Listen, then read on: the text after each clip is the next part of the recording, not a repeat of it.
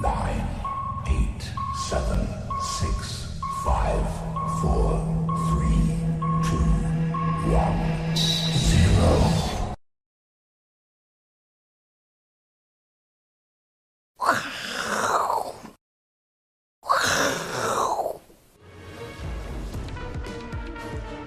欢迎收看，我是金钱爆，带你了解金钱背后的故事。哈，我是 Ash 阿司匹林。好，我们今天跟大家讲什么呢？哦，讲一个逆向投资术啦。好，这个是约翰邓普顿，哈，全球投资之父的啊名言呐。他说什么？别人慌忙抛售股票的时候呢，你要买进。别人急于买进的时候呢，好，你要抛出了，哈，这个需要投资者有巨大的毅力啊，当然就会有一个巨大的回报啊，这事实上跟巴菲特讲的也蛮像的啊，对不对？哈，别人恐慌的时候，你要贪婪，哈，别人贪婪的时候呢，你要恐慌，但最难最难做到就是，别人贪婪的时候，我更贪婪，对不对？别人恐慌的时候，我比谁更恐慌，哈，对不对？好，现在。大家每一天哈都在为什么恐慌？为疫情哈，为疫情恐慌哦，哈，对不对啊？事实上，你要恐慌的东西很多了哈，对。但是大家因为疫情的关系，你越恐慌，哎，发现怎么样？台股越涨，哈，对不对？这个上，在这种怎么样？行情总在绝望中诞生，哈，对。像这个行情崩盘的时候，哈，台湾看大家感觉什么？好像台湾快灭国了，哈，对不对？啊，所以才会这样崩盘嘛。在半信半疑中成长。那现在疫情到底会扩大？好，疫苗到底会不会来？不知道。哎，台股就在就在这种半信半疑中，哎，开始成长喽，在憧憬中成熟。哎，等到疫情的数字开始下滑，大家开始打疫苗了。哦，这是不是憧憬中就开始成熟了？行情就越来越好喽。最后，最后什么？在希望中毁灭了。等到疫情的数字。降到两百，降到一百，降到五十，好，哎，感觉希望已经来了，好，对，全部人都打疫苗，刚出去打完疫苗，回家看，哎，怎么股市崩盘了，哈，这样子，哈，对不对？所以希望出现的时候呢，哎，可能哈就要毁灭了，哈，但是这个交易最难的啦，对不对？半信半疑，就是半信半疑，那我怎么敢买呢？哈，资金控管，好不好？资金控管，对不对？你知道小量，每次我跟人讲，就是小量操作啊，我从来没有跟一个人讲。大量操作，哦，对不对？好，这个行情怎么样？大量操作，all in。我讲小量，它就大量了啦。我讲大量，它就 all in 了嘛，对不对？但台湾人什么不会？哦，就只会 all in。好像最近很多人别墅靠海啊，对不对？因为万海一直涨，一直涨，一直涨，对不对？一直喷，一直喷，对不对？叫 all in 万海，对，别墅都靠海了啦，对不对？所以政府那补助方案，对不对？应该补助，然后加一个下面一个注明，请买进万海。好，未来你的别墅就会靠海，啊，对不对？哈，他不敢讲了，对不对？好，所以行情虽然是这样子，哦，虽然要谨慎，但是投资人不会这样想，哈，对不对？哈，这阵子要当冲比重，哈，越来越高，哈，还是有些投机的气氛在啊，对不对？所以大家最会的是什么？All in。这台还有一句话哈，就说得好，拔掉盖唔好。什么叫拔掉盖唔好？有两个意思，哎。对不对？讨厌赌博的就说，赌博真不好，对不对？拔掉盖唔好啊，懂台语就知道。但是爱赌博的人，他就说拔掉盖唔好，哦对，不要戒掉，啊对不对？戒掉就不好了，戒掉人生就没希望了，真的就没有没有有趣了嘛，对不对？所以跋筊盖唔好，好对不对？好，千万不要戒掉，好对不对？很多人来这个市场上，你叫他戒掉赌博，叫他小量操作，你知道人生中最痛苦的是什么？买进二十三股的台积电，要他的命，对不对？就算零股也要一百股，现股就要十张，好，对不对？他就要享受整数的快感，好，据统计，对不对？你就来买个十七张，哦，要你的命，好，买个三百六十二股，要你的命，好，对不对？因为那叫投资，好，一点都没有赌博的快感呐，好，所以大部分你要先了解，好，你来这个市场上到底是要赌博吗？哈，大部分的人都是。另外有一句话。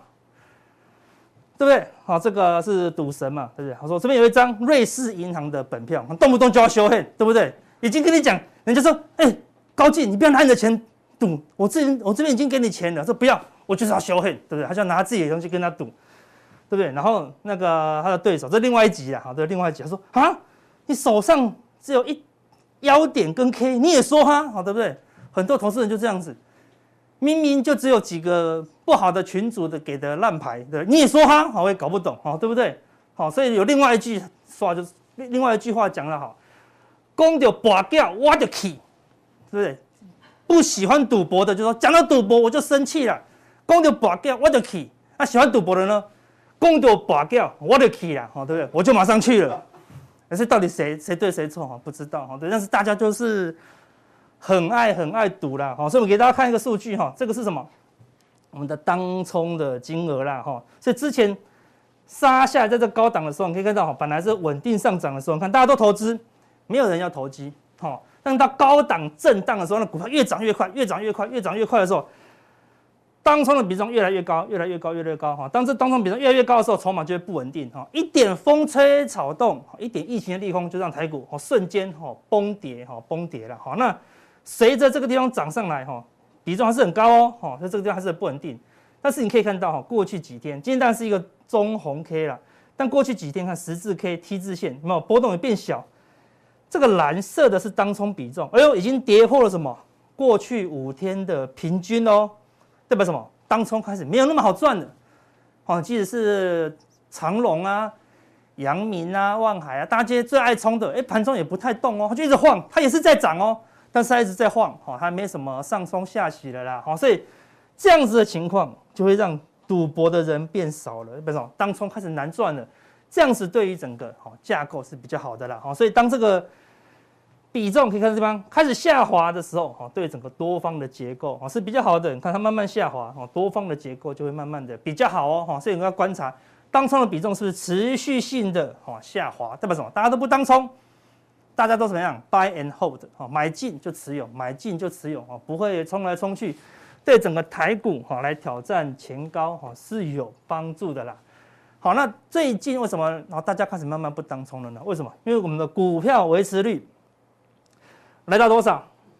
来到了一百六十三，哈，到昨天代表什么？融资又开始赚钱了，哈，这一波经过投资一个洗礼，最低达到多少？一百四哦，哈，一百四大概有。哈，三分之一以上的人哦都断头出场了。好，通常是一个比较中期的修正才会发生的。然后呢，迅速的啊，迅速的拉过一百六的这个成本区。好，一旦站上这个一百六的成本区，哈，它就进入一个多方的结构。好，只要不要再出现一些重挫，好，让这个融资的实力掉到这个一百六以下。哈，整个对于股票的结构哈是比较正向的哦。好，所以虽然疫情很严重。但是怎么样？哎，融资开始赚钱了，哈，这是对多头是一个好的现象了，哈。那外资的借券，哈，可以看到最近整体有慢慢的在做降低哦，哈，不最高来到一千零四万张，哈，但是哎前几天有降，哈，降到降了十三万张，开始没有积极的增加了，啊，外资呢现货也没有在卖超，哈，所以看起来外资的卖压啊。也似乎告一个段落哦，因为美股也很明显的做转强了啦，所以内部的内资融资开始止稳哦，外部的外资卖压减缓啊，另外的外资这个地方跌下来以后，空单明显回补，然后在这地方没什么动，小外资空单减少以后，大概也维持在这个附近了哈，没有积极的在做空哈，所以当然整体都还是偏空哈，整体还是偏空啊，但是并没有那么积极了啊，为什么？重点就是这个图又来了，哈，这个是我们自己算的，我们把外资的期货成本好给你算出来了哈。之前我们在高档跟大家讲说，外资的空单一直增加，好，这是它的成本，只要跌破成本，外资就要大赚，好，果然一下子就赚了两千点，好，外资这波绩效又再度冲高了。哈。但最近可以看到，一赚钱以后外资很厉害，好，赶快补掉一一大半的空单，好，获利出场以后，最近开始慢慢往上涨嘛，外资最新的成本在这里。一六五七四，哦，今天大涨，哦，对，所以当然又突破了外资成本，好，只要突破了外资成本，好，暂时就没有什么下跌的压力了啦，哦，代表外资的空单又开始进入亏钱的状况，哦，所以暂时这个卖压，哦，就会减轻。当然它还不是多头，多头外资起码要做多嘛，才要多头，哦，所以起码它有机会在这个外资的成本上面，哦，来回的做整理，指数没有大太大的空间，哦。但是哦，个股就有机会了，哦，个股就有机会了，然后所以只要不要有下跌的空间，我们个股哦就可以有表现了。好，最后要讲到一个外资选择权的部位，好，但是讲到外资选择权部位，很多人不懂选择权嘛，所以我们来个选择权的小教室，哈，对不对？我们今天就是台语小教室，好，对不对？因为我如果讲国语，哈，你会听不懂。看涨买买权，哈，什么叫买买权？啊，到底是买买权还是买买的用力买两次一个权这样子？搞不懂，对不对？我们的中文就很复杂。看跌买卖权，买卖权到底是做多还是做空？好，对不对？你这样看，非常的复杂。选择权就这么，它的取的这个中文跟它的买卖，哈，有它的混淆的地方了。好，那我们现在用台语讲给你听哦。Key 就是 call 的意思，好，L 就是 put，因为 call 好就是买权是涨的东西嘛，卖权 put 是看跌的，好，像清楚了，对不对？看 key 你就买 key，对不对？key 就是买权嘛，看买买权买 key，对不对？看 key 你就买 key，你觉得当然会涨你就买买涨嘛，对不对？看咯你就买咯，好，对不对？看跌你就买跌嘛，哎，这样是不是就马上懂了，对不对？看不起就是说看不会涨，你就买起啊，看不起你就买起哦，对不对？你看不会涨你就卖这个会涨的，卖这个涨，对不对？看不落，你就卖咯。你看，是不是听完听完马上就背起来了，对不对？看不涨，看看看不会跌，你就卖这个跌的商品，好吧？中文不要讲，因为中文你讲了就又听不懂了，对不对？所以我们讲台语就好了。看不起卖咯，就是说不会涨也不会跌嘛，对不对？如果你觉得不会涨也不会跌，你就卖起个卖咯。听完你就懂了，对不对？看，所以台语一下子你就搞懂所有选择权的交易策略了。看起卖起，看落卖咯。看不起就卖起，看不落就卖咯，看不起个卖咯就是卖起个卖咯。你看念起来多顺，瞬间你就记住了哈。那中文你就自己参考，念完中文保证又不懂哦，好对不对？为什么要讲这个呢？重点是最后一句哦，好，看不起卖咯就卖起个卖咯，就是你又卖买权，又卖出这个 put 了，好，就赌它不会上涨，也不会下跌，好，因为经过上一次的崩盘以后，现在选择权都非常非常的贵了。所以，如果你可以卖出两边，你就会容比较容易赚钱。我们来看外资的部位，这个是外资的选择权进部位哦。你可以看到外资的买权，买权哈，外资哈拉过来是负的哦，它是卖出买权哦。然后呢，金额也是负的哦，这个是百万、千万，卖了五千万的买权。外资的卖权呢，赌下跌的卖权，外资是怎样？也是卖了七千多口哦，净卖超。金额哎，这这么刚好也是卖了五千多万了，所以外资是怎么样？看不起你咯，也就卖起个卖咯了，好，对不对？意思是什么？如果这个大盘有会有因为疫情，会因为国际股市会有一个崩盘的危机，外资一定是大买，大买这个啊卖权嘛。如果大外资觉得会大涨，他这边也会大买买权啊，都没有。当外资两边都是负的时候呢，他认为这个空间。有限，说阿哥空间有限，今天涨了三百多，哎，他认为说上下区间，啊，就说它不会一字一路的喷出啦，它也不会一路的崩盘，好，所以你个人觉得很强的时候，下礼拜可能就会震荡，好，所以它应该就是一个区间的整理啦，意思是说大盘的指数空间，哈，可能不会太大，好，那也那当然什么，就是未来就是一个个股的操作喽，个股的操作，所以等一下加强点我们就会继续来帮大家做选股了，好，那因为我们的。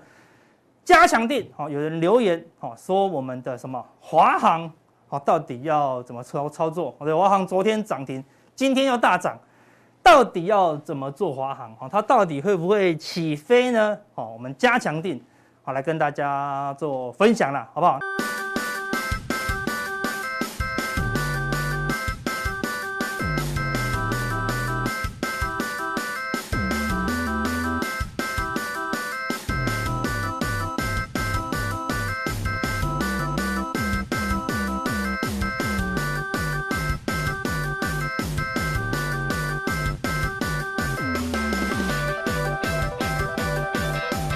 那接下来，我们请我们的教授，哦，我们淡江大学的，请上来，好，来跟我们分享你们的你的想法。这是最近什么？我们政府的纾困四点零，好，六月四号就要上路了啦，觉得对台湾的经济有帮忙吗？呃，我觉得帮忙绝对会是有，但是是长期还是短期哈？嗯，呃，当然要用这种纾困的，当然就是学谁？学美国。我给各位看一下哈，那个美国啊，发了很多钱嘛，这大家都知道哈。那最最近最近的新闻啊，最近的新闻，拿了钱不工作，拿了拿了钱不工作，哎，那拿了钱不工作的话，那就代表什么意思？呃，要不就把这些钱拿拿去干嘛？就刚刚。阿哥讲的赌博啊，对，都赌博，不就是赌博嘛？对，保镖干对啊。所以基本上像类类似的啊，哈，也就是说，我们刚刚也有听到过说，呃，还要再补贴一万块给在家带小孩的啊，对，辛苦，对，有小孩的话，一个人一万块。那问题是要叫人家。这个不出门呢？对啊，那不出门，那一万块要怎么去领呢？所以银行现在抓，现银行现在抓了蛋了啊！对，因为又要去开户，有些有些家长没户头哎。对啊，对啊，对啊。那岂不是又要去排，又要去排队，又要去全聚了？要拿那个笔写字，笔要先喷完酒精，对不对？那当然，这种这种纾困的话，基本上是不是会达到效果啊？我们都在学美国啦，是。那美国是不是真的有这个效果啊？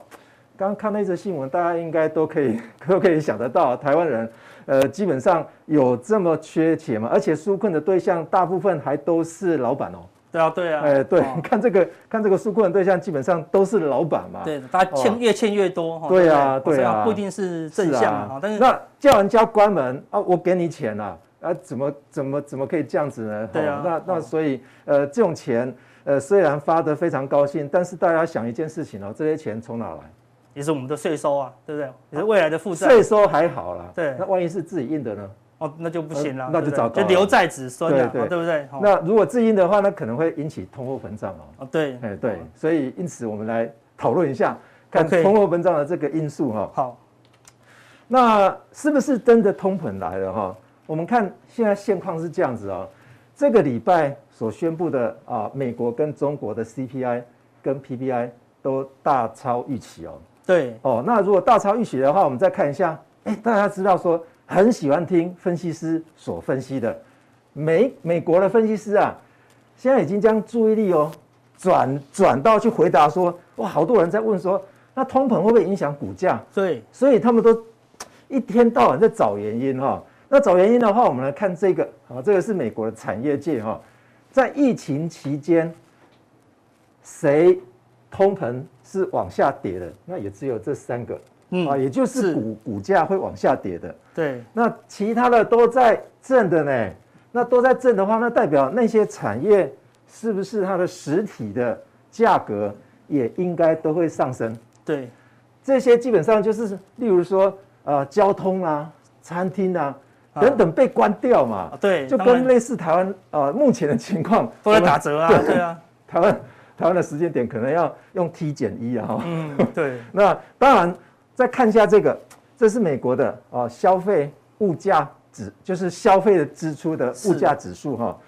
那看一下，大家要不要出去消费？那消费的话，看一下预预测都在上升的。对，开始这可是。二一年哈，今年七月份下半年了，对，开始解封了啦。对对对对，那可可见，你看国外都是这样子的。对，那是不是真的通膨来的？大家来这，大家会觉得说，哎，这个基本上是美国。对，问题是大家想想看，这是谁谁搞的啊？那谁搞的话，我们看这个，这个是公式了啊。我想这个数学专家，我阿哥看一下，M 乘以 V 等于 P 乘以 Q。对，那 P 在这儿，物价。对那 Q 就是目前生产的数量嘛？对，那这个是货币的交易的速度。嗯，那唯有这两个是成正比，所以货币供给很多。对，我有从物价去调。哦，这是我们学界大致上都一致认同的，也就是这两者会成正相关。为什么？因为货币太多了哈。这个一直以来我们都一直在讨论这个东西哈。还有再来，最近一个月内有这么多的专家。在警告哈，你看巴菲特，我们看到非常大幅的通膨啊，没错哦，大家很喜欢批评巴菲特，都要去震，都要去震他，对哦，那说巴菲特已经傻了哦，投资的他这边是爆标股啊，钢铁更是每天都在上涨，所以我们钢铁股就一直喷，一直喷，对啊，是这样吗？好，对不对？对，本来没通膨的，又被他炒成，是啊，好，对不对？好，再来我们看这个商品大王啊，对，哎，罗杰斯他警告哦。这一次啊，有可能会比雷曼事件有更大的危机会来。为什么？华尔街全部都对通膨非常非常的恐惧啊，担忧，对，非常担忧。那这个，哎，华顿的呃商学院的教授啊，股市今年将终将面临审判日呢。哇，这个耶稣的审判日都要来了哎。哦，届时啊，那个通膨啊，可能会使得 Fed 啊改变它的政策啊。最近有可能会有鹰派的出现哦。对，那鹰派就是什么？调高利率嘛。对。好，那当然最近有很多华尔街通常都会认定哦，之前的那个 Fed 哦，那个主席啊，误判通膨的情势啊，挑战他的声音越来越多了。哦，连我我觉得。美国印钞印的太离谱了，太离谱了，对，离谱到什么程度呢？大家知道说，美国之前啊一家 Fed，现在呢变两家呢。哦，钱货都变了，印到变两家，印到变两家，印一倍了啦。外面的呢，所有的欧洲的所有四五大央行加总起来，在这一年度发行的货币也增加了一家 Fed 啊，所以世界增加了两家 Fed 哦，对，钱太多了。台湾没有吗？我们上次应该有提供一些资料，是台湾也有啊，也是印哦，也也也是有很多的哈。好，那我们看一下市场的一些反证。如果你不相信，那我们看市场的反证嘛。好费德为首的多国央行哦，目前都不太担心通膨，他不担心，那就是要担心嘛。对，没有做好准备。再来看一下政治氛围哦，现在都是在多花钱嘛，跟现在目前台湾一样。你想想看，政府为什么要多花钱？哎，你口袋里面的钱啊，本来是一千块，好好的嘛。嗯。问题是外面的面包也是卖一千块啊。对。但是问题，外面面包现在卖两千了，哎，你口袋里面剩一千嘛？对，我再补一千块给你，那这不就是政府多花钱，就告诉你说，哎呀，通膨来了啊。对。你小心啊！再来，全球化退流行嘛。是。大家如果不全球化，好吧？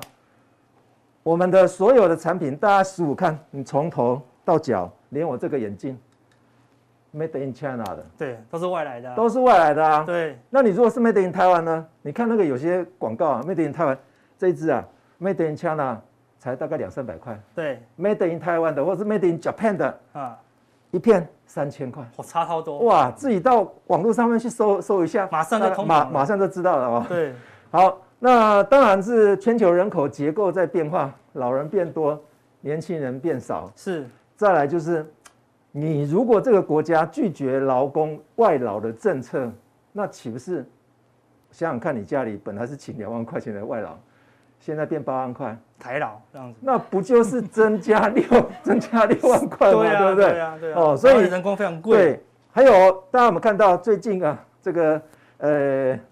这个航空公司的人员也不敢出来乱叫乱叫了。对，但是没有疫情的时候，航空公司前面的前面的时代啊，哦，出来一天到晚在乱叫，有没有？是劳工权利啊，那我不飞了。你现在我看你真的就是不用飞了。对对对，也没得飞。现在不是呃，不是说你喊说不飞了，是没有顾客嘛？对。好，这个就是市场反正告诉你的几几则啊，大家要小心，通膨一定会出现的哈。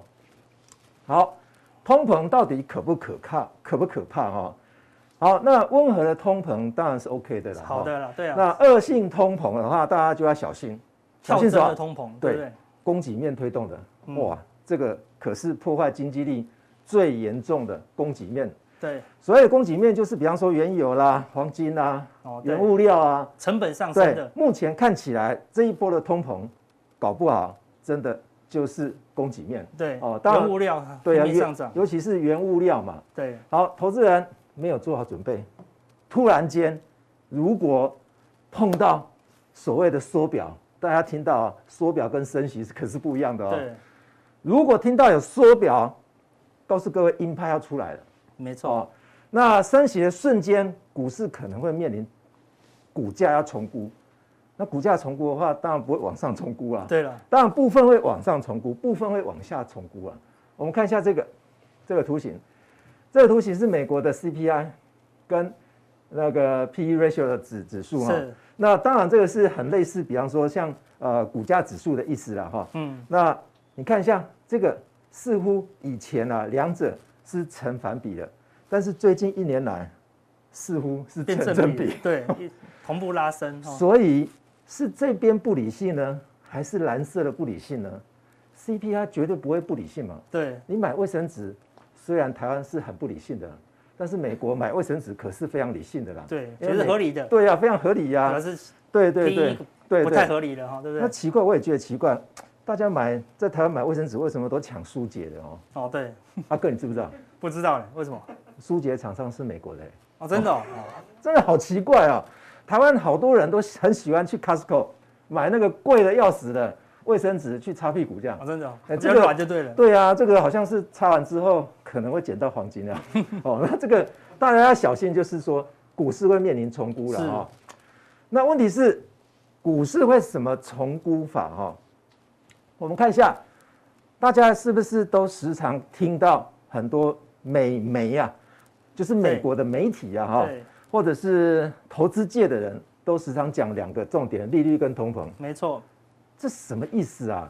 我跑银行利率也不会动啊，对不对？对啊，很少动，没动啊。那通膨关我屁事啊！我买的所有的东西，目前为止基本上我还可以接受，对不对？好多人都可以接受，连那卫生纸啊涨一倍，对啊，他照样买。泡面多贵都抢回家。对啊，对啊，好奇怪啊，连那个。口罩也一一天到晚在那边抢哦，那个这个这个很奇怪哦。但是很多人都会觉得说，这两个变数到底跟股票有什么关系啊？我们看所有台湾的投资人很惯用的这个投资哲投资哲哲学哦，P/E ratio 啦，P/S ratio 啊，殖利率啊，还有 K 线啊，对，这些跟利率有关吗？没关嘛，嗯，是，基本上都没关啊。问题是有些分析师他会硬把它拉进来，说利率上升，K 线会怎么涨？哦，对，K K 线会怎么跌啊？哦，这个才厉害了哈！这是真的是专业分析师哈。那我们看一下重估的话，那当然会涉及估值啊。那估值很多人不喜欢听，估值因为太难了，要牵扯到模型。对，当然阿哥是不会，阿哥是数学专家哦。我他可是积分、微积分都很厉害的哦。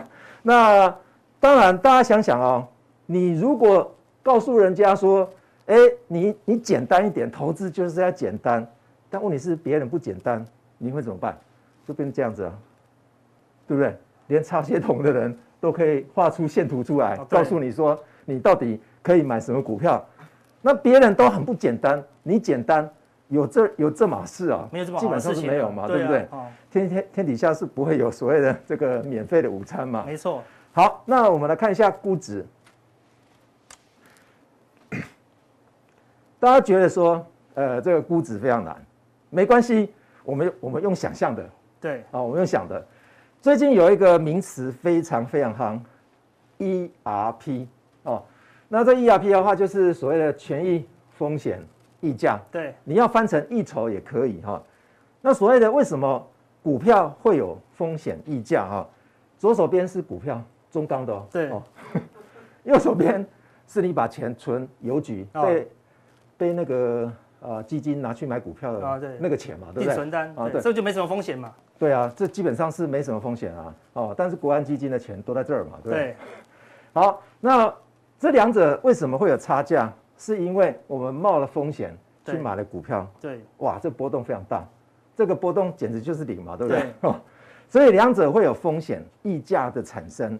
为什么它的报酬率比它来得高？好，那我们一个观念，这两者的风险溢价。应该要水平线走，没错。啊那我们来看大盘，这大盘是三一九的时候，去年三一九的时候涨这么多，之前都是这样子涨，啊，那涨这么多，你在这边觉得很恐慌，那你的风险爱好程度跟这边的爱好程度，你觉得如果你是投资人的话，你会不一样吗？对，这边一定超讨厌风险啊。对对，这边呢，他是认为没风险的，好，对不对？对，没错。他以为没风险，事实上他在拥抱风险。没错，以前这个是没风险的哦，对不对？以前中钢是低风险哦，现在超高风险，对不对？以前中钢都是二二十块，已经二十年了嘞。对啊，都不会动了，都不会动啊。那为什么最近也是跟着它在涨哦？就觉得很奇怪。以前我们的风险爱好程度如果是十分。现在照理讲应该要二十分嘛，对不对？对。请问各位，你在买股票的时候，你的爱好程度会二十分吗？会无所谓吗？对不对？会吗？不会啊。不会啊。对。那如果不会的话，那就代表什么意思？代表你这边高估了。没错。这边不动嘛。对。哦，那现在很多的专家都在找原因了哈，找原因就是因为这个风险的部分哈，这两者之间，如果你的风险爱好程度是提升到二十分，好，那照理讲这一边那就要提高利率了，对，风险溢价才会长期平稳。没错，每一个国家的风险溢价理论上面应该要十年平稳，十年平稳这样。但问题是我们现在是这样子哦，是这样，对，这样子走，所以如果变，然后风险溢价越来越高，对，所以简单来说，目前美国的分析师一直在讲的就是，目前的投资人不这么再爱冒风险了，嗯，是，所以很简单来说，那如果是这样子的话，那这风险溢价应该要往下说，没错，应该要说，对，那应该要说的话，那就代表什么意思？目前的股价。是高估了，没错。那目前股价股股价会高估的话，大家想想看，一般来说我们都是风险趋避者。那你如果是风险爱好者的话，毕竟还是少数啊。是。那你如果说你现在是一个风险爱好者，以前难难道你是风险趋避者，还是完全避风避风险者？所以这个就有点有点颠倒哈。他刚进来以为他是风险趋避者，对，进来以后他都变成风险爱好者了，对。就像刚刚阿哥讲的，这边玩小的，对，这边都变变赌博了，对，都赌博了，对，都 all in，对啊，对，就觉得很奇怪，人的这种风险偏好会在短期间内变变化这么大吗？对，基本上是不会的。你以前习惯用右手去夹东西，那现在突然间换了左手去夹东西吗？不可能啊！对呀，你以前只能吃一碗，哎，到时候发现可以吃五碗了，哈，对不对？对对对对，会吃超过自己的胃纳量了，对，不知道自己不能承受。所以，如果大家要用风险溢价来讨论，这个就是一种估值的模型。对，哦，那这是用简单的想法去想说，到底我们的估值会不会被重估了哦？好，那当然，通膨下，投资人最佳的因策略就是啊，超前部署嘛，对不对？那这个超前部署的话，是不是一个笑话哈？就大家去想，就大概知道，和通膨走势有正相关的股票嘛，对不对？对。当然了，如果说未来通膨还会继续走五年的话，那你现在如果股票重估的时候，那你最好是避开掉那些和通膨无关的，对，或反向，对对，或或者是反向啊。来，我们看一下第二个，你如果买买股票，你觉得风险太高？那你就买债券，那就买抗通膨债。其他的，比方说像买土地、房地产，房地产，大家看一下啊、哦，你看，哦，这是最近的新闻哦，五月二十五号的、哦，全球房市今年预料会大涨，美加澳涨幅双位数。你说台湾会不会？有可能哦，有可能哦。我跟各位报告一下最近的新闻，有一则新闻提醒大家，如果 Fed 升息的话，台湾的房地产。哎，这个会很惊恐哦。啊，对对对，这个应该大家要小心了哦。是。那韦伯伦的商品就代表什么？哎，这个就是炫耀财哦。你如果在通膨之下，你可以去买炫耀财。例如说，通膨之下炫耀财是什么？大家都觉得说，哎，我这要戴花花的口罩，这好奇怪。你觉得戴花花口罩一片是几块钱？我是没买过啦，二十块吗？还是五十块，这我不知道。有四百多块的，有四百多块啊！对对，太离谱了吧！汤姆克鲁斯买的那个就是四百多块，那是可以抗雾霾的，这样子。对，太离谱了，贵的更贵了，对不对？还有人花两个小时或者三个小时去排队嘞。啊，对，排那一个小时，如果说重点费是五百块的话，对，那他们怎么算啊？好奇怪，就是类似这种。但是当然还有另外的商品，就是例如说，呃，特斯拉了。哦，对，炫耀性的产品，对吧？对。买了特斯拉之后的话，最近有人抛出来。买特斯拉踩雷五项啊，因为电不够哦，所以大家就要知道说，你如果在通膨下你买了这个韦伯伦的商品的话，基本上要买对啊，不要买那个炫耀，真的是假炫耀的哦。那第五个也不建议买了收藏品的哦。那那待会我们就来讨论这两项到底投资人我们可以怎么去买。好，那我们来一下更精彩的加强电呢，马上为您送上。